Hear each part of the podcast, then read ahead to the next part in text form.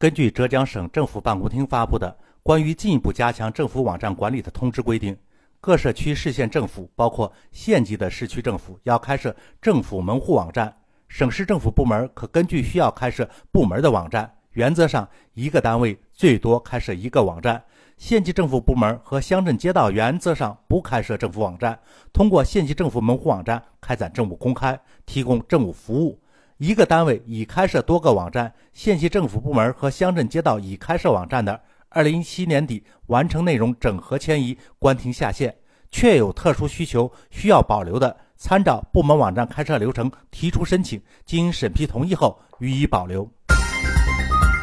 山峰说：“还是实事求是好。”过去的一个时期啊，大家都觉得互联网是个新时尚。都以能够和互联网建立关系为荣耀，于是呢，各级政府各个单位纷纷花了不少的钱建立起了各自的网站。但是呢，互联网的知识毕竟是一门新的知识，需要专业的人士来管理。不少地方和单位的网站建立起来之后呢，后期的维护和运营却跟不上趟，要么把网站搞得乱七八糟，提供不了单位应该提供的各项服务；要么干脆是长期空转，没有任何的内容更新。总之是啊，没有什么营养。有些地方和单位则是另外花了高价交给专门的公司来运作，额外呢又花了一大笔纳税人的钱，实在是不合算。